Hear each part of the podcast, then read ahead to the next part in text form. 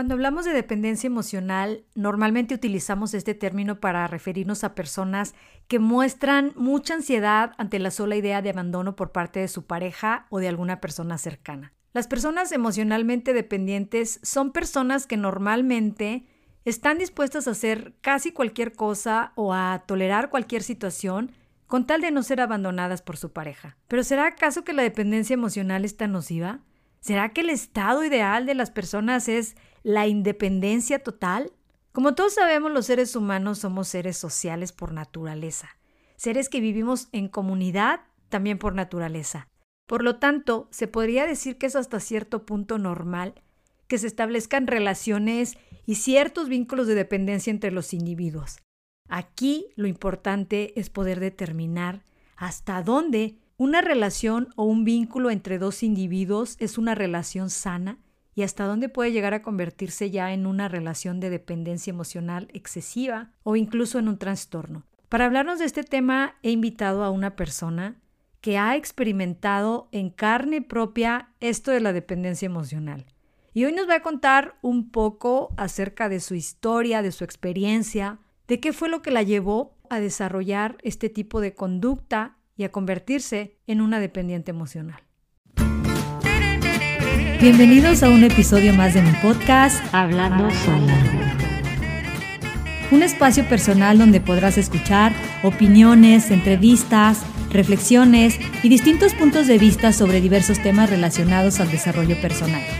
Mi objetivo con este podcast es compartir contigo herramientas e información que te inspiren, te motiven, pero sobre todo que te ayuden a trabajar en ti y en tu crecimiento, para que logres de esta forma convertirte en tu mejor versión. Yo soy Neri Granados y esto es Hablando Sola.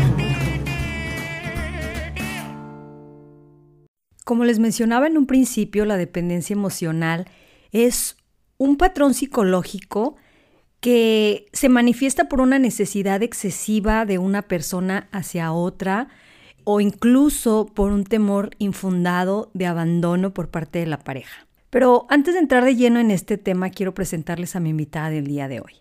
Su nombre es Julia. Ella vive en Madrid, España, y es una apasionada de las emociones, como ella misma se describe, y aunque de niña se consideraba muy tímida, le gustaba siempre rodearse de muchas personas. Debido a la educación recibida desde su corta edad, comenzó a desarrollar cierta dependencia emocional hacia su madre, situación que en la edad adulta la llevó a repetir ese patrón de dependencia y a tratar de buscar de alguna forma parejas con las cuales creaba eh, ciertos vínculos de dependencia que también eran vínculos muy fuertes y eso a la vez le generaba cierto estrés, ansiedad, frustración, incluso infelicidad y baja autoestima. Para tratar de quitarse de encima toda esa carga emocional que llevaba desde niña, un día Julia decidió empezar a trabajar en ella misma y mediante talleres, cursos, conferencias, etcétera, fue adquiriendo herramientas que la llevaron, además de convertirse en una estudiosa del PNL, también a comprometerse consigo misma y con su propio desarrollo personal para poder dejar atrás todas esas conductas de dependencia y convertirse en su mejor versión. Bienvenida Julia y muchísimas gracias por tomarte el tiempo para compartir tu experiencia conmigo en este podcast. Y me gustaría que comenzaras por contarnos acerca de, pues, de tu experiencia en, este, en todo este tema de la dependencia emocional y cómo fue que surgió. Bienvenida. Hola, ¿qué tal, Neri? Muchas gracias. Estoy encantada de, estar aquí contigo, aunque sea con el corazón, que es lo más importante. Eh, gracias por contar conmigo. Y bueno, la verdad es que mm, es un tema mm, que nos cunde a muchas personas, tanto a hombres como a mujeres. Sí es cierto que se ve más en, en las mujeres, pero por el estigma de que somos más sensibles, hablamos más, eh, nos expresamos con más frecuencia que los hombres, pero es simplemente por esa educación que se nos ha dado. Los hombres tienen que ser fuertes, no tienen que sufrir, tienen que ser valientes. Las mujeres tienen que ser aquellas princesas que necesitan ser rescatadas.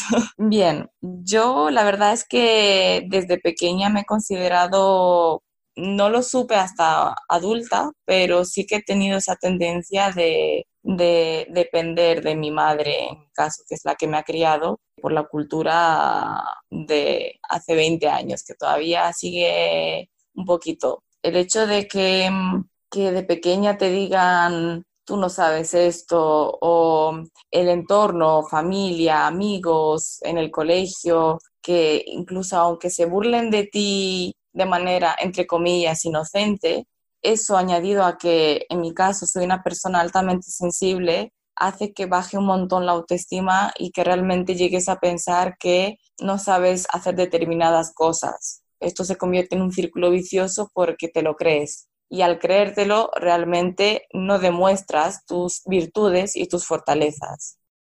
Sí, totalmente de acuerdo con, eso que dices, Julia. Eh, creo que nuestra cultura tendemos a, a relacionar esto de la dependencia emocional más con las mujeres que con los hombres cuando pues sabemos que la realidad es que existen también muchísimos casos de hombres que tienen una dependencia emocional excesiva hacia su pareja, pero pues como que de estos casos no, no se habla tanto, ¿no?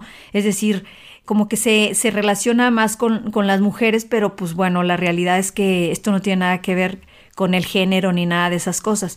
Sin embargo, sí creo que esto del trastorno de la dependencia emocional o conductas de dependencia emocional en, las relaciones de pareja son, son, como más comunes en las mujeres. Eh, esto debido a la forma en que hemos sido educadas y sobre todo por la forma en que las mujeres hemos conceptualizado este, este tema del amor. Yo creo que todos sabemos, o al menos eh, deberíamos saberlo, que en nuestra, en nuestra sociedad, en nuestra cultura, existe una construcción social sobre las relaciones de parejas que están altamente basadas en un falso mito del amor, es decir, que están basadas en el mito del amor romántico, ya sabes, ese amor de las telenovelas, de las películas de Hollywood, y de todas estas falsas creencias de que el amor implica sacrificio, sufrimiento, entrega incondicional y pues todas estas cosas, nos guste o no, están como más ligados a las mujeres. Y claro que por otro lado también es verdad que existe en, la sociedad una idea muy generalizada eh, acerca de, del amor romántico y una idealización excesiva en general del amor, donde se fomentan frases como sin ti yo no soy nadie, nunca me dejes, si me dejas me muero, etcétera. Ya sabes, todo este tipo de ideas que de alguna forma alimentan este tipo de trastornos como la dependencia emocional. Eso es lo que yo creo. Ahora bien, hay algo que me gustaría que, nos cuentes, Julia, eh, porque por lo que yo entiendo, en tu caso la dependencia emocional no llegó a convertirse en un trastorno, sino que era más bien como una especie de conducta. Una conducta que adquiriste, como tú lo decías hace un momento, desde tu infancia y por la forma en que fuiste educada. Me gustaría preguntarte, ¿qué factores crees que, que hayan sido los que más influyeron o los que más influyen eh, o condicionan en general a una persona, hablando en este caso específico de las mujeres, para que esos aprendizajes adquiridos desde la infancia, deriven, como en tu caso, en una especie de dependencia emocional con sus parejas en la edad adulta? Muy interesante pregunta. Yo creo que, bueno, por lo menos en mi caso, ha sido desde pequeña, porque en el entorno eh, familiar, sobre todo, han habido reproches, eh, violencia verbal, a lo mejor suena un poco fuerte la palabra, pero sí que lo he sentido así. Eh, el entorno familiar y la sociedad en general, por la mentalidad, por eh, el victimismo, por el entorno que todo está mal, eh, la política, la gente, el trabajo. Entonces, todos esos pensamientos limitantes y los reproches y demás, en un entorno familiar del que estamos hablando, por ejemplo, se dan, yo creo, porque se espera recibir lo que tú crees que es una educación perfecta. Al final, seguramente los padres buscan un perfeccionismo que no existe, pero que cuando tú reprochas a tu hijo algo es porque quieres que sea perfecto y cuando eso no pasa, llega el sentimiento de la culpabilidad. Entonces lo relacionas y cuando creces y estás en una pareja, cuando tú lo, lo relacionas y, lo, y en tu cabeza se va al sentimiento de cuando eras niño o niña, eh, llega el sentimiento otra vez de culpabilidad, porque tú te sientes culpable porque no quieres perder el amor de tu padre o tu madre. Y cuando estás con tu pareja pasa exactamente lo mismo. No quieres perder, entonces cedes, te sientes mal, puedes incluso eh, rechistar, pero aún así cedes porque no quieres perder a esa persona. Claro. Y al final todo se vuelve como un círculo vicioso, ¿no? Sin embargo, creo que pues los padres ni siquiera se dan cuenta de lo que hacen simplemente lo hacen de forma inconsciente, porque al final yo creo que la mayoría, la mayoría de los padres lo que quiere es lo mejor para sus hijos. Pero pues desafortunadamente pues no nos damos cuenta o los papás no se dan cuenta del daño que le pueden causar a sus hijos en esa búsqueda de perfección.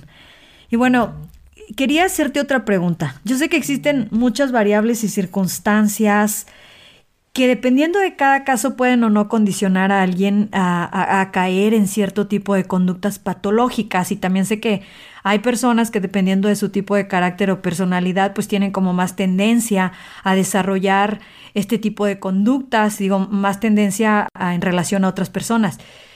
Pero me gustaría preguntarte, desde tu punto de vista o desde tu experiencia en estos temas, no sé si nos podrías decir cuáles crees tú que sean las señales más visibles o los síntomas más evidentes que, que pueden hacernos eh, ver o, que nos permiten darnos cuenta o al menos sospechar de que podemos tener eh, conductas de dependencia emocional con nuestra pareja o que incluso podemos estar desarrollando una especie de trastorno o codependencia emocional con nuestra pareja. Em, bien, hay varios síntomas desde mi punto de vista que están relacionados. Algunos se pueden eh, confundir con otro tipo de trastorno a lo mejor, pero en este caso yo diría, por ejemplo, la inseguridad. La inseguridad se da porque sientes que no tienes recursos para afrontar una situación. Si de pequeño no te enseñan a ser autónomo, en ir tomando decisiones poco a poco según la edad que tengas, cuando te conviertes en adulto y vas a tener un problema cada vez mayor, no vas a ser capaz de solucionarlo porque no se te ha inculcado esa, esa forma de afrontar la vida. Entonces, eso te va a crear inseguridad, miedo, em, miedo al fracaso, porque no vas a saber gestionar tampoco esa emoción, que es totalmente natural y además necesaria para poder crecer. Necesitamos aprender de los errores. No podemos, no nacemos perfectos. Esta baja autoestima que junto con la seguridad nos puede llevar a no poder tomar decisiones porque nos bloqueamos. Nuestro cerebro piensa en el miedo y no va más allá, tiene, una, tiene las barreras subidas del miedo. Por lo tanto, no somos capaces de tomar una decisión. Preguntarte, ¿esto me conviene? ¿Esto me hace feliz? Eh, eh, eh, ¿Cuáles son mis límites? ¿Qué hago yo en esta relación? Si estamos hablando de una relación. Si estamos hablando del entorno laboral incluso. ¿Esto me conviene? ¿Realmente puedo hacer algo? volviendo al tema de, la pareja, yo realmente soy feliz sin esta persona, puedo llegar a ser feliz. Él me completa realmente, es mi media naranja. Eso creo que también es un mito, la media naranja. Las películas de Hollywood, como decía. Creo que es más importante buscar primero completarte tú como persona para después poder complementarte con otra. Y luego, pues como mm, síntomas así un poco a lo mejor más eh, visibles, ataques de ansiedad, tendencia depresiva. La tendencia depresiva o los ataques de ansiedad se podrían dar cuando tú haces algo, cualquier tipo de acción, y esperas una respuesta. Y esa respuesta no se produce por parte de la otra persona. Tú has tenido un detalle, eh, has estado involucrado y la otra persona no le ha dado tanta importancia como tú esperabas. Eso a ti te afecta emocionalmente porque si piensas que no te valora, que ya no te quiere, que ya le pasa algo, te lo tomas personal. Por lo tanto, si además eres una persona sensible, como en mi caso, eso baja todavía más la autoestima. Y por supuesto, culpabilidad. Una culpabilidad exagerada, porque si no haces algo perfecto, te sientes culpable y volvemos al círculo vicioso de antes. Escuchando todo eso que nos estás mencionando como síntomas de una dependencia emocional, me imagino que al haber vivido tú algunas de estas cuestiones tuvo que haber afectado a algo en tu vida de alguna forma, ¿no? O sea, ya sea, me imagino que a nivel emocional o a nivel social. Eh, ¿Cómo crees tú que fue la forma más evidente en que esto de la dependencia emocional afectó o ha afectado tu vida? Sí, ha afectado en gran parte de mi vida, eh, sobre todo en las relaciones con, con mis amigos, con mi familia. Eh, había muchos conflictos porque no había esa capacidad de expresión corporal, tanto corporal como verbal. No, era no, no había comunicación porque el mensaje no llegaba a la otra persona. No había forma de poder hacer entender a la otra persona cómo te sentías porque uno mismo no era capaz de expresar sus sentimientos. No nos han enseñado, perdón, no nos han enseñado a, ser inteligentes emocionalmente, no nos han enseñado a, conocer nuestros sentimientos, nuestras emociones, a distinguir entre una emoción y un sentimiento, a sentarte a hablar con tu miedo, a preguntarle, oye, ¿qué te pasa? Cuéntame, ¿qué te pasa por la cabeza? Entonces, eso Claro, lleva muchos conflictos. Cada persona tiene su mapa mental y es protagonista de su propio mundo. Y ya es suficiente para que te entiendas tú, que a veces no nos entendemos ni nosotros mismos, como para hacerle entender a otra persona lo que te pasa por la cabeza.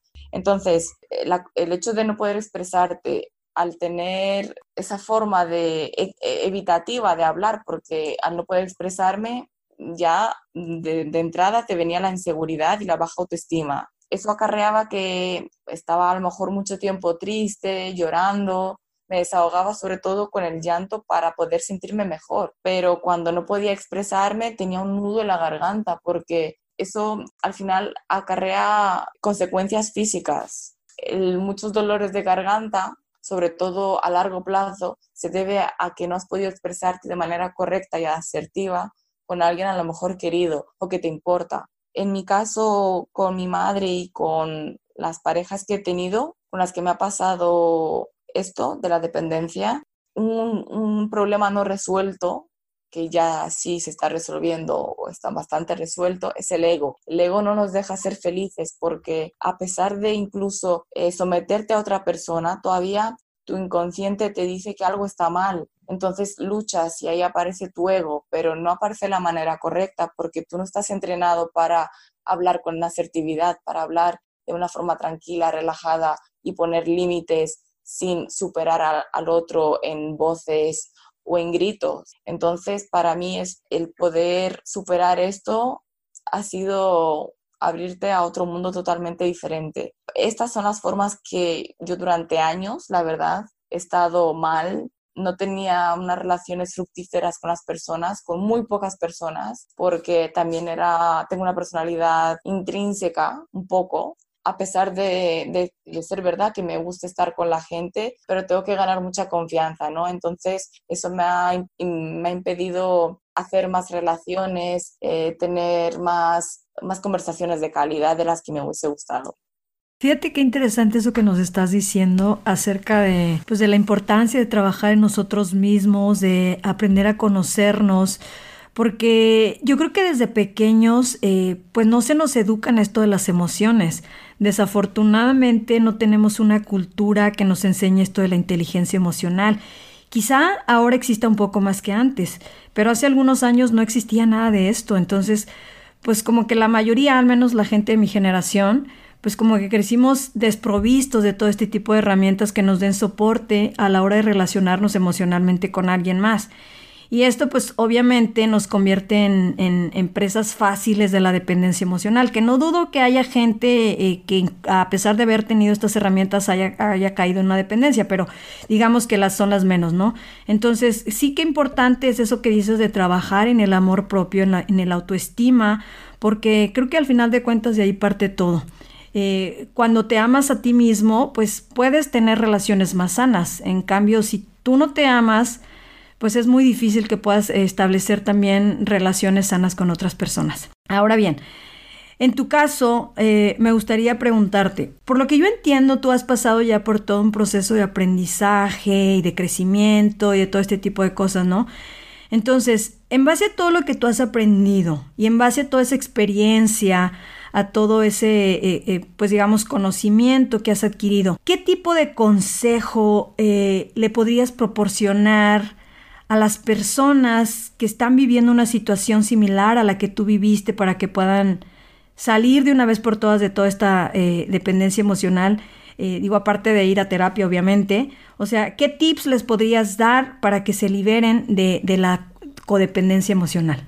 Muy, muy buena pregunta. Yo creo que mm, de las más importantes porque realmente las personas necesitamos primero el qué y luego el cómo, ¿no? el qué tengo que hacer, salir de una dependencia emocional y luego está el cómo lo hago. Em, a mí lo que me ha funcionado, sinceramente, desde siempre, desde que tengo uso de razón, algo que me ha apasionado era escribir. De pequeña escribía poemas, me gustaba mm, imaginarme todo tipo de escenarios. Eh, en este contexto, quiero invitar a las personas a que encuentren su pasión, qué cosa les gustaba de pequeña, de pequeños. Y si no lo saben o no lo tienen claro, que prueben. Oye, yo no sé si me gusta pintar o no, pinta. Y si ves que no, te, no se te da bien, no te gusta, pues pasa otra cosa, baila, y si no, haz un curso, no tienes que hacer una carrera para ver si te gusta o no, haz un curso de, de ingeniería, lo que sea, pero prueba, atrévete a hacer cosas. Vale, quitando este paréntesis, es importante escribir sobre lo que te pasa. Al principio no te va a salir muchas cosas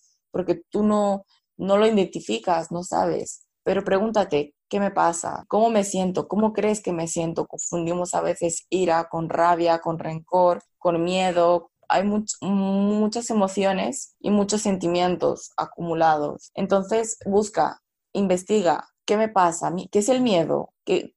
¿A qué tengo miedo? ¿Miedo a fracasar? ¿Miedo a estar solo, a lo mejor? ¿Miedo a que no me quieran? ¿Y por qué tengo este miedo a que no me quieran? ¿Y por qué lo tengo ahora? ¿Lo tenía desde antes? ¿Lo he tenido con, con mis padres? ¿Y cómo me sentía? ¿Y, ¿Y qué pensaba en ese entonces? ¿Cómo lo vivía yo? es importante hacerse todo el rato este tipo de preguntas que sean importantes para ti. Esas preguntas te sirven a ti. No las tienes que compartir con nadie si no quieres, pero tienen que ser para ti, para que te sirvan a ti. Después yo diría que es importante identificar el estado en el que estás actualmente. Pues estoy en una relación que es más tóxica que otra cosa, en la que no puedo ni respirar, casi literalmente. ¿Y dónde me gustaría estar? Escríbelo también. ¿Qué puedo hacer para llegar a ese estado deseado? ¿Y qué es lo que no estoy haciendo ahora para llevarme allí? Hay una técnica que se llama técnica GROW y ahí se incluye, GROW significa crecer, y ahí se incluye los objetivos SMART. Los objetivos SMART significa que sean que te pongas unos objetivos específicos, medibles, alcanzables, realistas y en un tiempo determinado. Entonces, si tu meta es averiguar qué te pasa, si tienes este trastorno o si eh, necesitas cualquier otra fuente de, de, de, lo que sea, tienes que eh, buscar esta formación, tienes que buscar en ti primero y después en el exterior. Eh, luego creo que es importante responsabilizarse de tus pensamientos y de tus acciones. No siempre vas a ser la víctima. Tienes una parte de responsabilidad. No hay justificación de que, otra, de que tu pareja te grite o te hable mal. Eso no es justificable pero lo que sí es justificable y responsable en ti es si esto no está bien, ¿por qué sigo aquí? ¿Qué es lo que me hace estar aquí? El problema lo tiene él por gritarme, pero a lo mejor yo tengo responsabilidad en aguantar esto. Me tendría que preguntar por qué lo hago y no culparte, porque tú no tienes la culpa, tú no sabes, pero puedes aprender, puedes responsabilizarte, cambia la culpa por responsabilidad. Es otro enfoque y perdona y perdona a la otra persona. Ella tiene un mapa mental que porque le han enseñado así, porque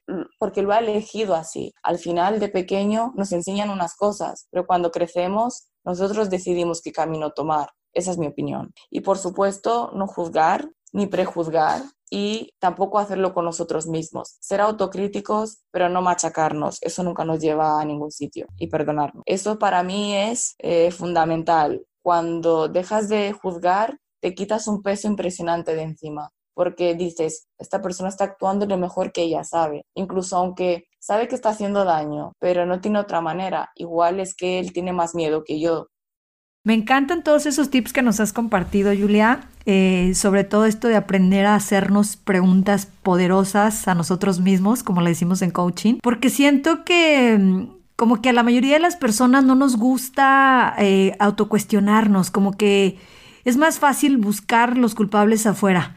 Entonces yo creo que es súper importante esto que, que, nos estás diciendo de, de, de, cuestionarnos, de no quedarnos solo en el papel de víctima, sino afrontar el problema, como en este caso puede ser la dependencia emocional, porque además yo creo que en todo proceso de sanación, en todo proceso de, de aprender a gestionar nuestras emociones es necesario cuestionarnos y, y, y, también todo este proceso de crecimiento personal pasa por el hecho de aprender a observarnos a nosotros mismos, observar nuestros actos, observar nuestras emociones y sobre todo por el hecho de aprender a responsabilizarnos de estas emociones, de esos actos. Y además de entender que en una relación de dependencia, pues no solo, no solo involucra a una persona, sino a dos. Entonces es súper importante todo esto que nos estás eh, o que nos has compartido. Y pues bueno, el tema da para muchísimo más. Yo creo que quedan muchas preguntas, muchos eh, temas que me hubiese gustado poder este, abordar. Pero bueno, eh, al menos espero que esto que nos has compartido le pueda servir a alguna persona que está viviendo una situación de dependencia emocional y pues que tomen en cuenta esto, ¿no? Que empiecen a, tomar conciencia sobre su, su situación, pero sobre todo que empiecen a tomar acción porque yo creo que de nada sirve eh, pues tener conciencia de que hay un problema, saber que hay eh, un, que tenemos una relación eh, de, de, de, dependencia, si no hacemos nada al respecto, de nada nos sirve incluso la terapia si nosotros no tomamos acción.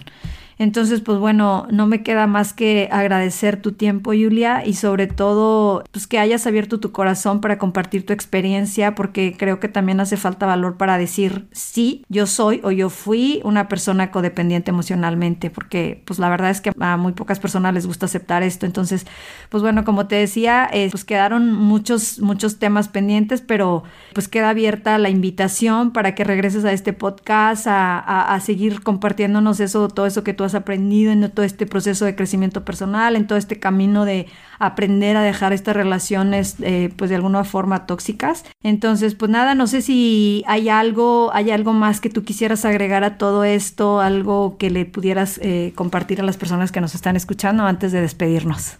Eh, muchas gracias a ti por, por invitarme y porque yo te sigo a ti y me encantas, me encanta cómo piensas hay una cosa que me, que me gustaría destacar de ti y es que eh, hay que cuestionar lo que casi nadie cuestiona y eso es muy importante también la dependencia emocional. Creo que mm, es importante cuestionarte a ti, cuestionar a los demás sin llegar a, a ser obsesivo a la hora de, de hacerlo, pero eh, sí es importante llegar a conocer tus límites. Yo tengo que decir que a veces los he tenido que sobrepasar para darme cuenta que solo hay un límite para mí. Y no pasa nada, hay que decir, lo he hecho mal, no pasa nada, qué bien, tengo una oportunidad para hacerlo mejor la próxima vez, pero lo he hecho, me he atrevido y cuando te atreves a hacer cosas de verdad que es maravilloso porque el miedo desaparece casi como por arte de magia. Lo, lo, lo malo es cuando no lo haces, te quedas con las ganas, sabes que lo tienes que hacer, pero no te atreves. Atrévete, aunque solo sea para no arrepentirte de no haberlo hecho. Y de verdad que es un tema que sí queda para mucho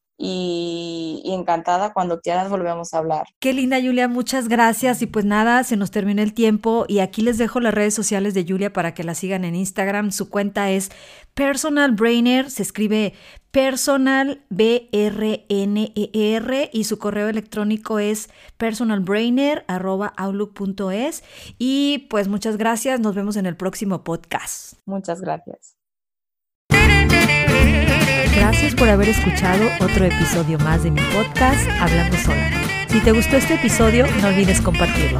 Nos vemos la próxima semana.